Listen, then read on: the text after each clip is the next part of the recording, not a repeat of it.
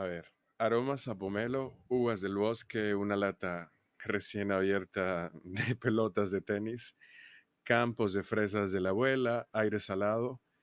Estas son notas de cata que a veces hacen que sea fácil entender por qué los catadores profesionales son muy, muchas veces respetados, muy respetados, y en otras ocasiones ridiculizados en la misma medida.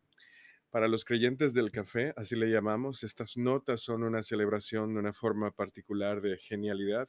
Para los escépticos son una prueba de que los catadores son unos charlatanes parecidos al mago de Oz, armados únicamente con humo y espejos. Pero no se preocupen, entre estas dos perspectivas están las personas con batas blancas que, lejos de prepararse para llevar a los catadores al manicomio, están superando los prejuicios para sondear nuestro paladar, probar nuestra lengua, para identificar qué aromas realmente pueden ser identificados, eh, valga la redundancia, retronasalmente en nombre de la investigación.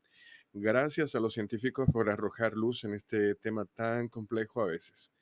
Pero precisamente esta serie de episodios es para ayudarte a ti a simplificar el proceso de identificar sabores y aromas en un café. Mucha gente se nos acerca con esa inquietud y quieren aprender cómo pueden encontrar estos aromas que normalmente uno coloca en los empaques del café como referencia o notas de cata. Muchas personas creen que esta información que está contenida en los paquetes de café se refiere a adicionales que se le colocan al café y no es así. Por eso hemos elaborado esta serie de episodios que te van a ayudar a ti a construir esta mentalidad, al menos para iniciar en el proceso adecuado de la degustación del café. Si suena demasiado un poco fuera de lo habitual, es posible que te complazca saber que en realidad la ciencia dice que cualquiera puede saborear también como un profesional con solo un poco de esfuerzo y algunos datos claves. La verdad es que la mayoría de las personas que prestan poca atención a los sabores específicos cuando comen y beben, esto es una realidad. Por ejemplo, cuando toman café les sabe a café, el whisky les sabe a whisky, el pollo a pollo. Incluso los catadores profesionales pasan gran parte de su día a este nivel macro.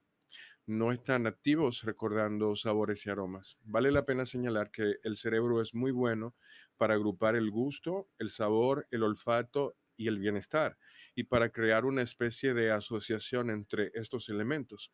Esto también sea parte de por qué algunos aromas y sabores que no nos gustan en realidad son más difíciles de identificarlos en la degustación.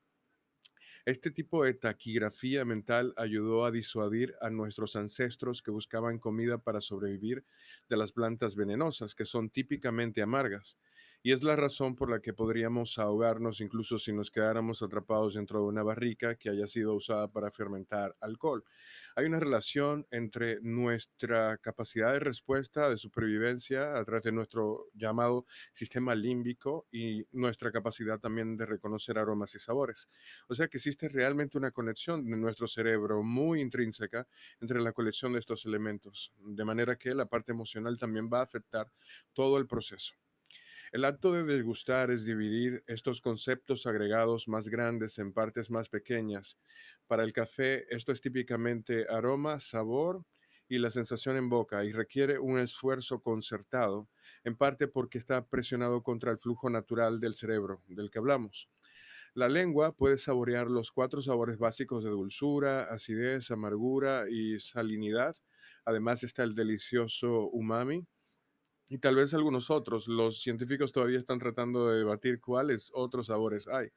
Con respecto al café, nos preocupan principalmente los cuatro sabores básicos y el consenso es que los profesionales no tienen ni más ni mejor funcionamiento en las papilas gustativas. Eso no quiere decir que las personas no tengan diferentes niveles de sensibilidad, pero no puedes mirar en la boca de alguien y saber si es bueno saboreando el café o no. O sea, no hay forma de determinar eh, si hay una persona que sea mejor que otra y definitivamente los profesionales catadores no es que sean los mejores. Así que tú puedes ser realmente tan perfecto o tan capaz como un catador que tenga muchos años de experiencia, simplemente porque tengas una capacidad mucho más eh, elevada de percepción sensorial. Los catadores están en gran parte entrenados, no nacidos, esto les ayuda bastante y la mayoría de nosotros somos capaces de degustar hasta cierto nivel. En mi caso tengo formación como catador de casi tres años. El problema principal para la mayoría de las personas cuando inician es la falta de familiaridad. Por ejemplo, la gente confunde amargura y acidez, identificando ambas simplemente como una especie de ataque a la lengua. Si tú no estás seguro de cuál es cuál, lo que vas a hacer es que vas a tomar un limón, lo vas a chupar o vas a beber algo descrito como ácido. Luego vas a mirar hacia abajo, vas a abrir la boca y vas a ver qué tan rápido tienes que cerrarla para evitar que gotee en el piso. Cuanto más ácido sea algo, más rápido tendrás que cerrar la boca. Si haces esto con tantas bebidas sea necesario hasta que ya no confundas la acidez, que hace que la saliva tenga un sabor agrio con, cierta amargura. O sea, no lo vas a, confundir con la amargura, que es completamente diferente en el caso de la, de la acidez. Mucha gente confunde estos tres términos, que son acidez, amargura y agrura también. Ya en los próximos episodios vamos a seguir hablando sobre estos pequeños tips que te pueden hacer un mejor catador de café.